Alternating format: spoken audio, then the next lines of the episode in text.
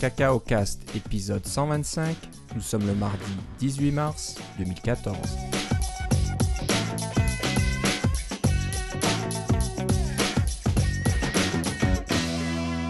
Bonjour et bienvenue dans ce nouvel épisode de Cacao Cast. Comme d'habitude, Philippe Grasgrain est avec moi. Comment ça va, Philippe? Ça va très bien et toi, Philippe? Ça va bien.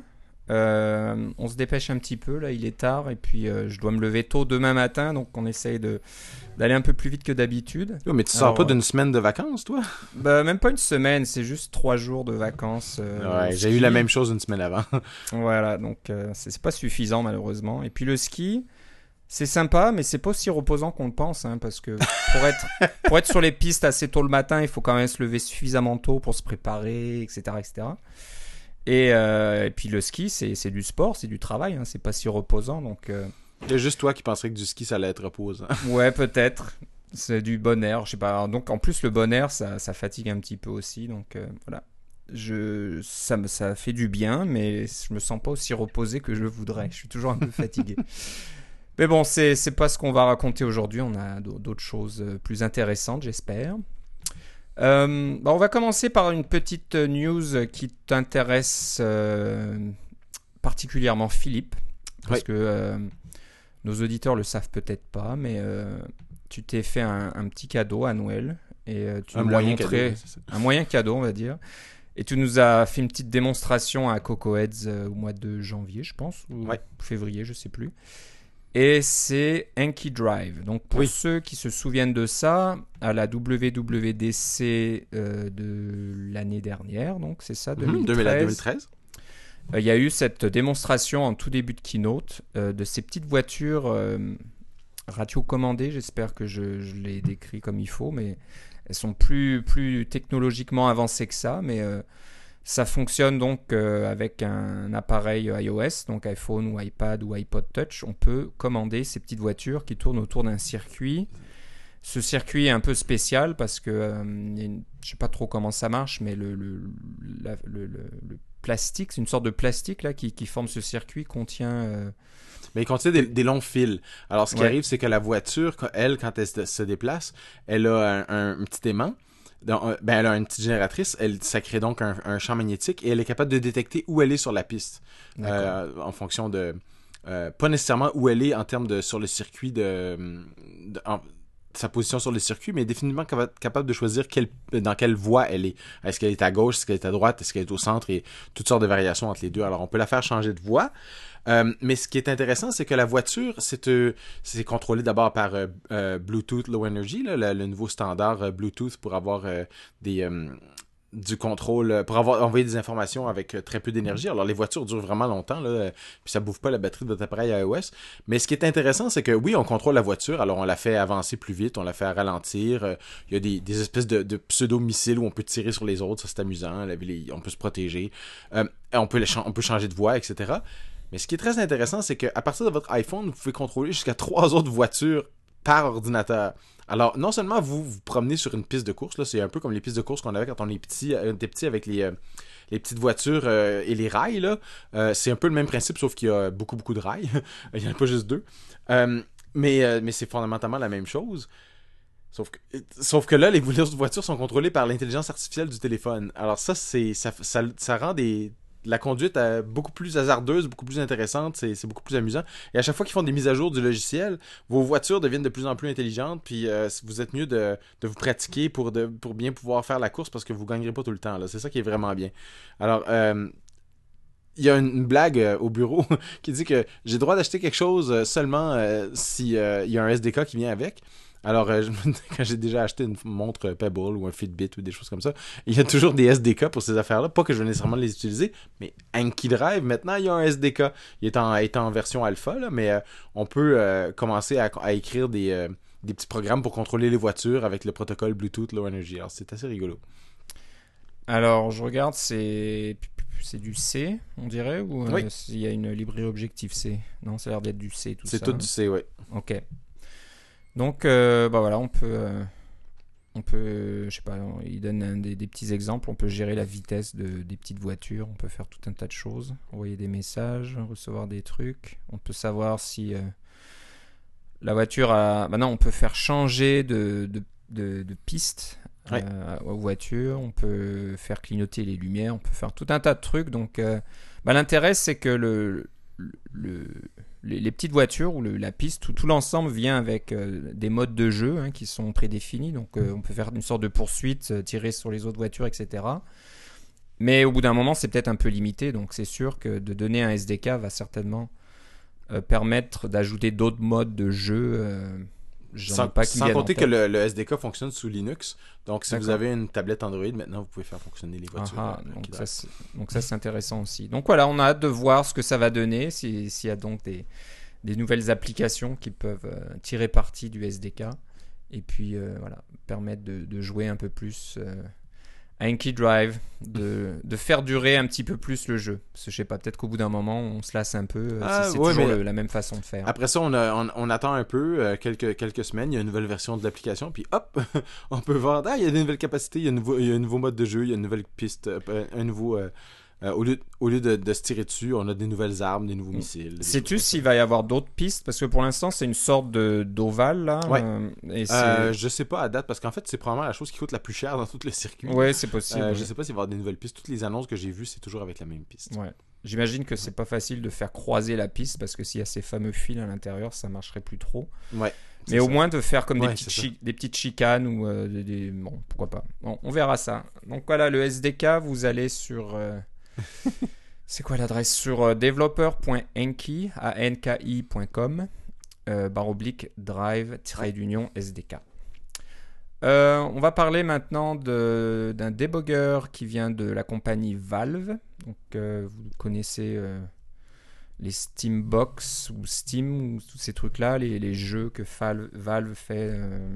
Qu'est-ce qu'il y a déjà? Il y a... Portal, Team Fortress, ces choses-là. Donc voilà, ils sont très connus, ils ont beaucoup de succès.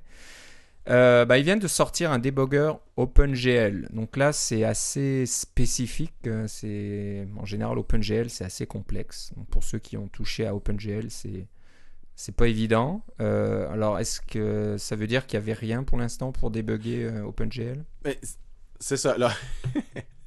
Mais c'est compliqué de débugger du OpenGL. Quand on essaie de débugger du OpenGL, le plus souvent, on se retrouve avec un écran noir. Là. Les gens qui, travaillent en OpenGL savent très bien de quoi je parle. on fait la moindre erreur de manipulation, puis paf, plus rien, l'écran est complètement noir, on sait pas quoi faire. Alors, c'est pas, c'est pas facile d'avoir des, des résultats. Il faut avoir des consoles à distance, des choses comme ça. Euh, alors, n'importe quel effort, ils ont dit que c'était vraiment un truc pré-pré-alpha, mais euh, ce qui arrive, c'est que euh, les, jeux en 3D, euh, il y a deux API. J'en ai déjà parlé euh, par le passé parce que j'ai travaillé pour une compagnie de jeux un peu là, qui faisait du portage de jeux d'ailleurs. alors, c'est il y a DirectX qui est l'API 3D de Microsoft et OpenGL qui est l'API 3D du reste du monde finalement. Donc, euh, les jeux que vous avez sur Steam, sur PC, c'est toujours du DirectX et c'est une très bonne API. Le, DirectX, euh, c'est très moderne, c'est très bon pour les jeux. Euh, Microsoft font vraiment un bon travail pour réussir à avoir les, développeurs et leur dire utilisez nos API, on est en avance, les cartes graphiques les supportent, etc. ils font vraiment très bien ça, mais le problème, c'est que c'est limité aux plateformes de Microsoft, Xbox et, et autres PC qui tournent sur Windows. Euh, alors que sur le Mac et évidemment sur Linux, on utilise euh, OpenGL. Valve, comme ils essaient de faire tout leur logiciel en multiplateforme, donc euh, OpenGL et DirectX, je soupçonne à l'interne qu'ils ont une librairie pour porter du, open, DirectX au OpenGL, mais ça, c'est de la pure spéculation. Peut-être qu'ils font tout en OpenGL puis qu'il y a un portage vers DirectX aussi. mais bref, ils doivent absolument travailler avec le OpenGL le façon, de façon la plus native possible pour pouvoir avoir des, très bonnes performances. Et leur jeu, euh, ils essaient d'avoir les meilleures performances possibles. Euh, alors, ça leur prend un débugger pour essayer de voir où sont les problèmes puis des choses comme ça. C'est ce qu'ils ont mis en, euh, en, open source. C'est si vous travaillez avec du OpenGL et que vous n'aviez pas entendu parler de Vogel, je vous demande d'aller jeter un coup d'œil sur le site de, de Valve dont tu vas nous donner l'adresse. Mais ce qui est vraiment intéressant là-dedans, c'est qu'on sait que Valve s'en va vers le Steambox, ils l'ont annoncé. Ça va être une petite boîte qui va tourner Linux, donc avec du OpenGL. Et ce qu'ils veulent, c'est que tous leurs jeux euh, fonctionnent en OpenGL, finalement, pour fonctionner sur le Steambox. Et qu'ils veulent faciliter le, travail aux, nouveaux développeurs et aussi aux anciens qui ont des, jeux qui sont en DirectX de les porter en OpenGL. Alors, s'ils leur offrent une boîte à outils complète, incluant un debugger OpenGL, ça devient beaucoup plus intéressant. Donc, c'est sur euh, GitHub. GitHub au passage qui s'est fait remarquer là ces derniers jours, pas pour des bonnes raisons malheureusement. Donc j'espère qu'ils vont rectifier le tir parce que on parle beaucoup d'eux et il y a beaucoup beaucoup de projets euh, ouverts, open source qui comptent sur GitHub. Donc, oui, et c'est une compagnie qui est très très décentralisée aussi là. Alors c'est un, un, modèle pour bien des startups en fait qu'on on, espère. Mais on, on parlera pas de cette histoire. C'est un peu en dehors de, de ce qu'on aborde dans notre émission. Donc euh, c'est sur GitHub, sur le compte Valve Software, et vous allez sur le projet VOGL et vous trouverez un README très succinct. Euh, ils ont pas. C'est pour les utilisateurs avancés. C'est ça. Ils n'ont pas voulu faire quelque chose de, facile et d'abordable. Si vous travaillez le moindrement avec du OpenGL, vous, vous êtes déjà un utilisateur avancé. Alors ça, là, vous, pouvez aller jeter un coup d'œil là-dessus. Vous comprendrez de quoi il s'agit. Donc voilà, Vogel, je sais pas comment tu dis, oui, Vogel. c'est comme Valve OpenGL. Valve OpenGL.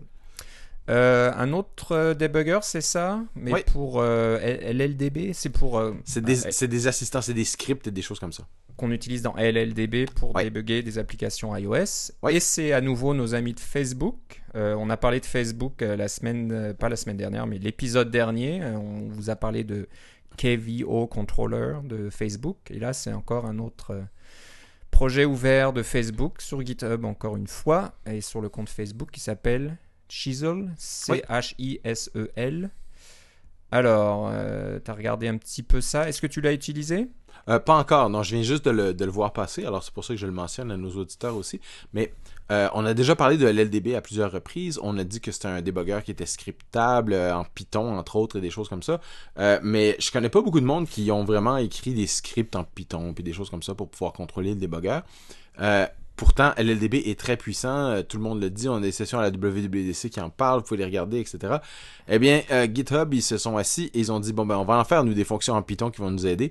Alors, ils ont plein de fonctions euh, qui sont, c'est simplement des modules Python, pour pouvoir voir, vous aider à déboguer, par exemple, si vous avez une hiérarchie de, vues, parce que généralement, on a des vues dans des vues, dans des vues, etc., avec tous les view controllers qui vont avec. Et si vous n'avez pas, mettons, euh, reveal.app pour vous visualiser votre hiérarchie, peut-être que vous pouvez retrouver cette vue-là dans une hiérarchie alors que vous êtes dans votre débugger. il y a une fonction qui s'appelle FV qui va faire la, liste de votre hiérarchie et trouver la vue qui euh, match. Euh, avec votre. c'est une, expression régulière, là. Vous pouvez même faire des recherches comme ça avec différents paramètres ce sont toutes des choses que LLDB peut faire, mais euh, dans des fonctions en Python qui sont plus euh, faciles d'accès. On, euh, euh, je sais pas si on, en avait parlé. Oui, on en avait parlé de leur, script pour remplacer Xcode Build, qui faisait la même chose que Xcode Build, mais en plus beau et avec un output coloré, des choses. Mais ça, c'est dans la même veine. Alors, ça vous permet de faire des trucs dans dans, euh, dans LLDB que vous saviez peut-être pas que vous pouviez faire, mais vous pouvez, euh, et qui vont euh, vous simplifier la vie parce que l'interface est bien simple et à laquelle ils ont pensé.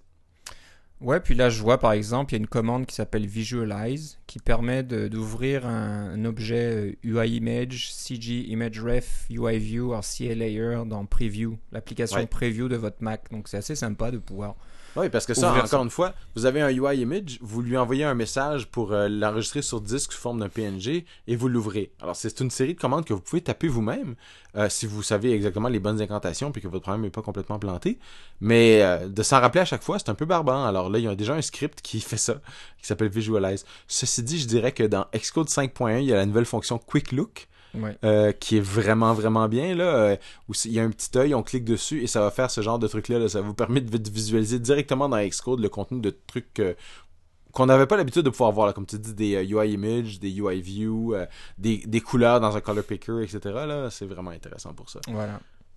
Donc c'est pas mal. Allez jeter un coup d'œil donc sur le compte Facebook GitHub et le projet s'appelle Chisel, C-H-I-S-E-L. Euh, on va parler maintenant de. Alors, qu'est-ce que c'est? C'est une commande, c'est ça? C'est une astuce de, de, de defaults. Alors, on, en parle des fois des defaults right machin. Là. Ouais, ouais. Donc, euh, c'est pour euh, désactiver le bouton de sommeil, là, le bouton sleep. C'est sur le Mac, c'est ça? Ah, Ouais, c'est ça. C'est sur, sur les MacBook Pro. Euh, je sais pas, je sais pas si probablement sur les MacBook Air, mais sur les portables définitivement, je sais pas si ça le fait aussi sur les appareils euh, de bureau parce que honnêtement, ça fait longtemps que j'ai pas démarré un appareil de bureau. Mais le, le, problème est le suivant. Il y a une touche sur les claviers compacts, euh, juste au-dessus de la touche Delete, qui est la touche pour allumer l'ordinateur. C'est le bouton Power finalement. quand votre ordinateur est allumé et que vous effleurez le bouton power, euh, il se met en sleep. Mhm. Euh, Donc le- l'ordinateur se met en veille automatiquement. Alors il y a des gens qui pensaient que c'était une bonne idée, mais euh, moi personnellement j'utilise la fonction, euh, je pense que c'est Pomme Command Escape là, qui fait ça, qui met en sleep aussi. Là.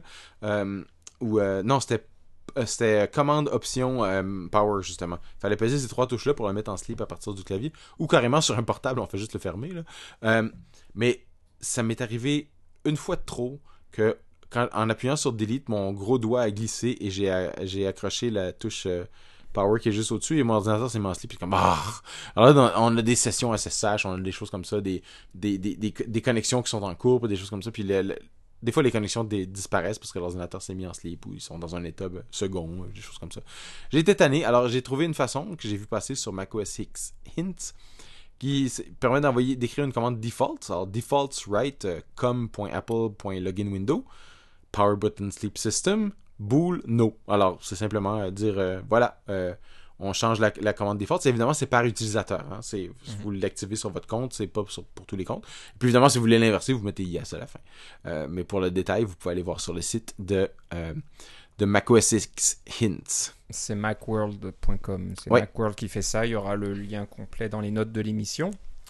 Et comme ça, vous aurez, vous aurez la syntaxe en détail. Donc, ouais, ça peut toujours être pratique. Je l'ai, ça, ça- je fais pas toujours tout ce qu'on a dans le podcast, là, parce que sinon, euh, j'aurais un ordinateur qui aurait plus de place dessus. Mais celui-là, je l'ai fait parce que ça vaut vraiment la peine. Euh, parlant d'astuces, on a un site d'un ami dont on a parlé il n'y a pas longtemps, notre ami Jean-Pierre Simard, qui, euh, Que l'on salue. que l'on salue encore une fois, qui, qui écrit tout un tas de choses. Et là, il a écrit tout un article sur les CocoPods. Euh, on a dû en parler, je pense. Oui, je crois qu'on a parlé on de dû CocoPods. effleurer de ça. Effleurer au moins ça. Donc les CocoPods, c'est assez euh, populaire ces temps-ci. On, a- on en parle de plus en plus. Il y a toujours ces détracteurs, des, des gens qui aiment pas trop ça, qui disent Ah, ça marche pas bien. ou Est-ce qu'il faut, euh, je crois que la, la dernière question en date, c'est est-ce qu'il faut intégrer le, le code source des pods dans votre répertoire GitHub ou pas, euh, GitHub, Ouais. dans votre euh, répertoire Git Projet. ou pas, Ouais. dans votre projet, ou alors juste avoir le CocoPods, donc le fichier de configuration, qui lui, euh, quand on, on l'invoque et qu'on on construit le projet, va chercher le code de chaque euh, librairie et puis les compiler au vol, etc. Donc, Et, et pour nos utilisateurs qui sauraient, qui sauraient pas c'est quoi CocoaPods, c'est un gestionnaire de librairie. Alors quand on a, on vous parle de toutes sortes de frameworks tout le temps dans- et de librairies dans nos, dans nos podcasts. Euh, la plupart de ces frameworks-là sont disponibles sous forme de CocoaPods, c'est-à-dire que au lieu d'aller sur le compte GitHub, télécharger, cloner, euh, mettre ça dans votre dossier, le mettre ça en sous-module ou en subtree ou carrément mettre le code source à l'intérieur, euh, au lieu de faire tout ça, vous euh, utilisez la commande CocoaPod, enfin c'est pod,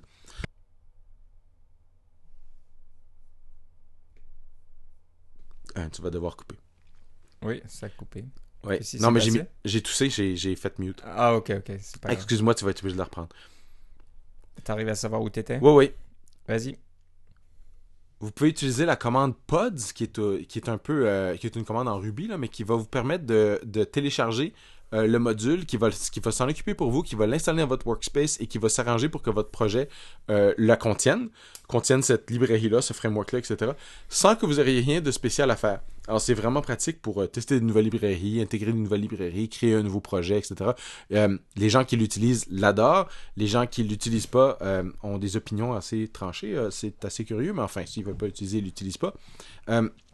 Mais la documentation est, complète, mais assez aride. Alors, je trouve ça intéressant que Jean-Pierre ait écrit un bon, euh, un bel article qui, euh, donne euh, des, des bonnes astuces pour l'utilisation de CocoaPods pour euh, savoir, parce que des fois, il y a des trucs qui marchent pas, là. On sait, on sait pas qu'est-ce qu'on n'a pas fait de, parce que c'est pas un outil qu'on va utiliser systématiquement tous les jours. On l'installe une fois, ça fonctionne, on fait notre projet, puis là, on travaille pendant trois semaines sur notre projet. Puis là, on, se rend compte que, ah, on a besoin d'un nouveau truc, on se rappelle plus exactement de la syntaxe, on sait pas qu'est-ce qui marche pas, etc. Euh, c'est euh, c'est très pratique d'avoir un, article de référence concis et bien écrit comme celui-là.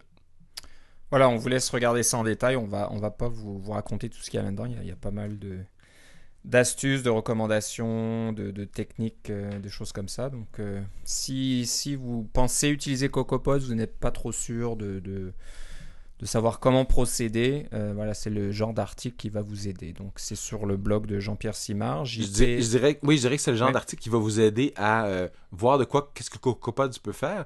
Mais c'est aussi un article qui est très utile si vous utilisez déjà CocoPods aussi. et que vous avez des, il y a quelque chose qui se passe, puis vous n'avez pas compris pourquoi, ou vous vous, euh, vous, vous, êtes, avez l'impression de vous être empêtré, puis vous voulez tout euh, effacer, puis recommencer. Ah, peut-être pas, il y a peut-être juste une petite commande que vous pouvez taper, puis vous allez la trouver. C'est le genre de truc que vous avez à l'intérieur de, cet article-là.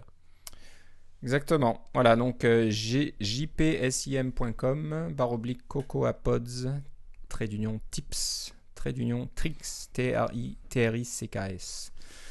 Voilà, comme je disais, c'est toujours bon de, voir comment font les, autres développeurs. Et Jean-Pierre est un développeur professionnel, il, fait plein d'applications pour ses clients. Donc euh, il a certainement beaucoup d'expérience euh, au, niveau de l'utilisation de CocoaPods. Et voilà, c'est pas des, astuces comme ça qu'il a inventées, c'est certainement des choses qu'il a testées euh, en première ligne. alors, je reviens à ma petite liste, j'ai tellement de, d'onglets ouverts, je m'y perds un petit peu. Voilà, donc on arrive au dernier sujet de l'émission. Euh, une petite, euh, un petit clin d'œil euh, au sujet de iOS 7 qui vient de sortir il y a quelques jours. Tu veux dire 7.1 Pardon, 7.1. Parce que iOS 7, ça fait un moment. Ouais, ouais, 7.1. Donc cette version qui qui corrige tout un tas de choses. Qui... Oui, dans les passes de Passbook qui arrêtent de planter votre, votre iPhone. ça, ça tu es très content. Il y a beaucoup de choses. Je viens de voir sur Twitter, il faut que je vérifie parce que si c'est vrai, c'est fantastique. Euh, pour les personnes comme nous qui, euh, qui sommes euh, plus ou moins bilingues, parfaitement bilingues comme toi et puis plus ou moins comme moi, on a souvent des conversations, par exemple, dans Message, iMessage, en français, puis des fois en anglais, en fonction de, la personne avec laquelle on converse. Donc, euh, ce que j'ai remarqué jusque-là, moi, c'est que le clavier euh, perdait les pédales un petit peu. Des fois, on se met en français, puis quand on revient, il est à nouveau en anglais ou des choses comme ça. J'ai jamais trop compris comment, s'il y avait une certaine logique ou pas, ou si c'était juste la dernière utilisation qui est. Moi, j'avais l'impression que c'était la dernière utilisation. Voilà, qui est sauvegardée. Donc, si vous si vous passiez en anglais, ben quand vous revenez à votre euh, conversation avec euh, un francophone, et eh ben, le clavier est toujours en anglais. Donc, Mais tu as, euh, au moins trois claviers, tu as français, anglais et emoji. emoji en plus, donc voilà. Et apparemment, ça a vérifié là, mais j'ai un, ami là qui qu'on connaît tous les deux de Montréal qui vient de dire que non, apparemment, il arriverait le iOS 7.1 se souviendrait de quel clavier vous, quel clavier vous utilisiez par application et, et par euh, thread, donc par conversation dans iMessage. Oh, Alors, je vais vérifier ça. Donc, s'il y a plusieurs conversations dans iMessage, en anglais et en français, vous passez d'une conversation à l'autre, il remet le clavier tel qu'il était dans, dans, la bonne langue. Donc, si c'est vrai, c'est génial parce que je suis pas le seul, je suis sûr que tu as le même problème toi aussi. C'est à chaque fois, ah, c'est encore en anglais. L'autocorrection se met à. C'est surtout ça, c'est l'autocorrection. Hein, voilà, à, sortir n'importe quoi. Ça vous souligne tous les mots que vous écriviez en français en rouge parce que c'est pas des mots en anglais, etc. C'est très agaçant. On passe toujours notre temps à changer le clavier. Donc, euh, si c'est vrai, c'est pas mal. Mais on voulait pas parler de ça uniquement, ça quand même concerne le clavier, et vous avez peut-être entendu parler de cette controverse encore, parce qu'il y a Ou vous l'avez remarqué vous-même. Vous l'avez remarqué vous-même, et voilà, il y a toujours des gens, des développeurs, des designers qui sont vraiment, euh, vraiment sensibles à ces choses-là. Euh, la fameuse touche euh, de majuscule. Alors, personnellement, moi, ça me dérange pas vraiment, mais il y en a que ça les dérange. Avant, dans iOS 7.0.2 ou je sais plus quoi. 6, là, la dernière, oui. C'était grisé, c'est ça? Je crois que le, mhm. la, touche était grisée, euh, puis quand on appuyait dessus, elle devenait bleue. Quelque chose comme ça. Je pense qu'elle a changé de couleur carrément. Ouais. ouais, ça a changé de couleur carrément. Et maintenant, c'est plus le cas. Elle est, elle est grisée avec une flèche blanche, et quand on l'active, la flèche devient noire et le, la touche devient blanche. Donc, euh, ah, c'est le contraire, en fait. c'est parce que. Si, c'est ça, non? Non, quand on l'active, la flèche est blanche avec un carré gris, puis quand t'es pas active, la flèche est noire avec un carré blanc. ok, tu vois, mais j'y perds. Alors attends, pour savoir, pour savoir que de, quoi, de comment s'y retrouver, il y a un site qui s'appelle ismyshiftKeyOnOrNot.com qui vous montre ça. Alors je le comprends mal parce que off il le montre gris et on il le montre blanc. Est-ce que, est que j'ai un, euh, je, lis mal ou quoi? Est-ce que tu es sur le site? Tu vois, Oui. ce site est très important. Donc, euh, on. Donc, la, la, la- la- Mais je pense que ce qui arrive, c'est que si tu recharges la page, il change. Ah, ah, c'est ça, tu crois? Oui. Recharge la page, tu vas voir. Euh, Je sais pas. Ah oui, t'as raison. ah, ok, alors. Si j'avais mieux préparé l'émission, j'aurais compris parce que je me suis dit c'est juste euh, voilà un pense-bête pour savoir, mais là c'est quelqu'un euh, qui a le sens de l'humour. Pour la petite histoire. Donc, le- on sait jamais Je regarde sur mon clavier de iPhone, là. Quand c'est le carré est blanc avec une flèche noire dedans, c'est les majuscules. Quand le carré est gris avec une flèche blanche dedans, c'est normal. C'est normal. C'est bien Ouais. ce que je pensais. Donc j'avais raison, mais c'est vrai que j'avais pas remarqué que le site. J'ai fait exprès pour te changer. Ah bah, tu, tu m'as tout mélangé là. Donc euh, hop, hop, ok. Donc c'est ça. Alors je sais pas. Je sais pas. Ça dépend des, des- des styles ou quoi. Moi ça me choque pas trop, mais euh, bon c'est pour certains c'est. Moi, tu sais comment je fais? Pour savoir si mon clavier est en majuscule ou non? Si, c'est- si je suis en train d'écrire, c'est des majuscules. C'est exactement ça. Non, mais c'est vrai que c'est un petit peu étrange parce que le clavier, par exemple, vous êtes dans iMessage, les touches sont blanches euh, et les, les caractères sont noirs. Et ça, ça écrit en minuscule par défaut, quoi. Bah, quoi que ça change pas vraiment. Enfin, bref. C'est parce qu'oublie pas, on peut avoir un clavier noir et un clavier. Il y a, il y a des claviers sombres et des claviers, ouais. euh, et des claviers clairs, particulièrement sur iPad. Alors, Ouais. c'est ça qui me mélange encore plus. Un truc que j'ai jamais compris, en- peut-être qu'il y a une raison particulière, c'est quand on est en minuscule, on a quand même toujours les lettres majuscules sur le clavier. C'est pas comme. euh, Ouais, mais ça, c'est comme un vrai clavier de machine à écrire. C'est comme ça. le votre clavier de, de- voilà de votre et pour comme c'est tout en logi- en- pardon tout en logiciel, il pourrait euh, changer toutes les touches pour qu'elles deviennent minuscules et puis quand on appuie sur le la touche des majuscules, tout passe en majuscules. Mais pour la petite histoire, j'ai, Ouais. quand j'ai travaillé chez Transgaming, on en a fait un clavier virtuel comme ça euh, pour nos jeux là, parce qu'on avait, une- on, on avait un, un contrôleur de télé euh, et puis euh, on a peut-être de nos auditeurs qui utilisent le contrôleur de, Free en France. Alors vous avez un Freebox et cette boîte là, c'est une petite boîte qui tourne sous Linux etc. sur laquelle il y a des jeux euh, ça s'appelle Game Tree TV et euh, vous pouvez les contrôler avec votre télécommande Free. Euh, alors vous pouvez pointer, etc. Donc ça prenait un clavier virtuel pour pouvoir pointer et non pas pour parce qu'il n'y a pas nécessairement de clavier sur la télécommande. Il y a toutes sortes de télécommandes qui existaient.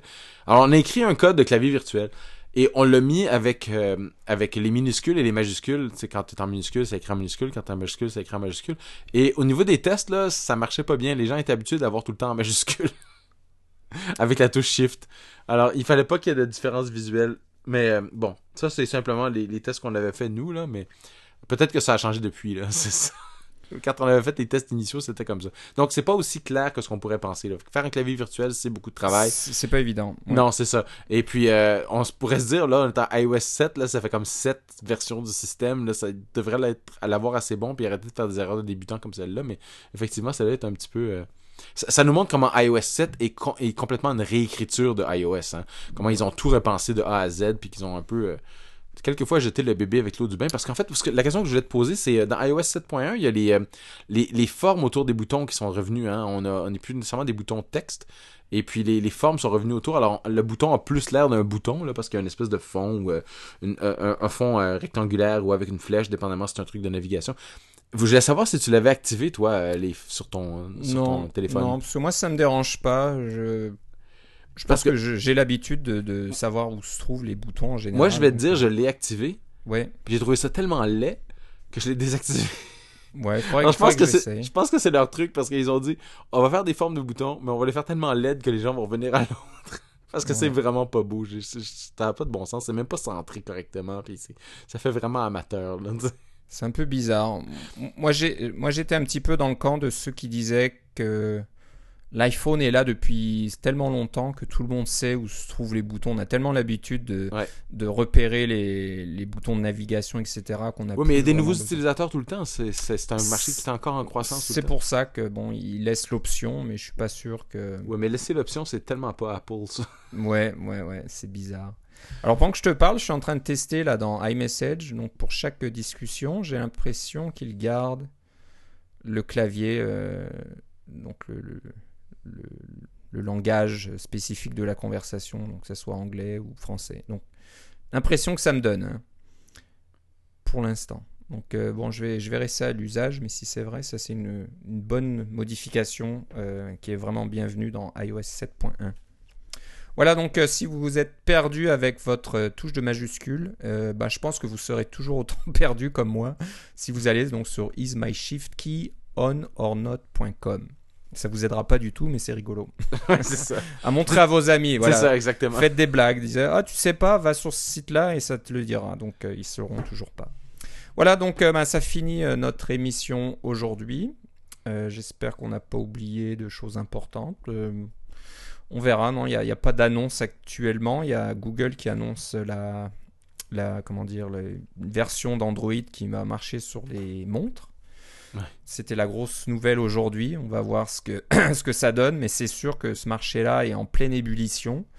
Et on attend le plus gros joueur là-dedans. On pense à Apple, bien sûr, qui n'a rien annoncé. Mais il y a tellement de rumeurs là qui, circulent que, bon, ils vont certainement se lancer là-dedans. Je serais, je serais étonné qu'ils laissent passer un tel marché, euh, sachant qu'ils ont la technologie pour euh, euh, offrir un produit dans cette catégorie-là. On verra. On en parlera si, si c'est présenté. Peut-être que ce sera la grosse surprise.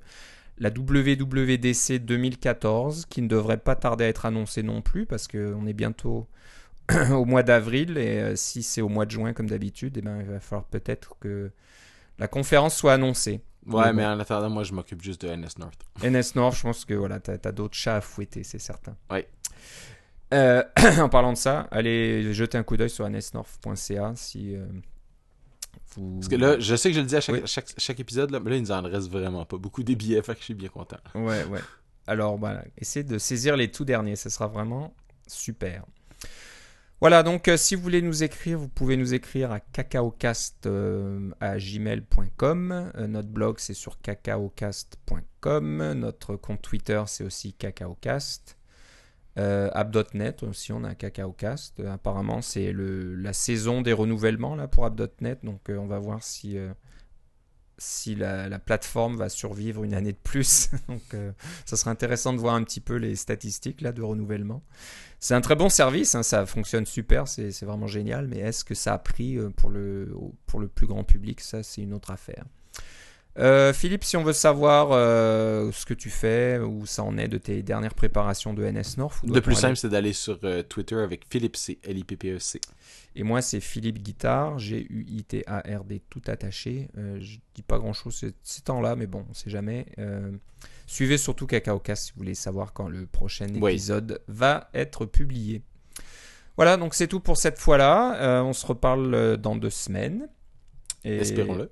Espérons-le, si tout va bien, s'il n'y a pas une dernière tempête de neige. Mais même, même par mauvais temps, on continue à enregistrer, c'est pas un problème. Et puis c'est tout. Alors je te remercie Philippe. Salut Philippe. Bye bye.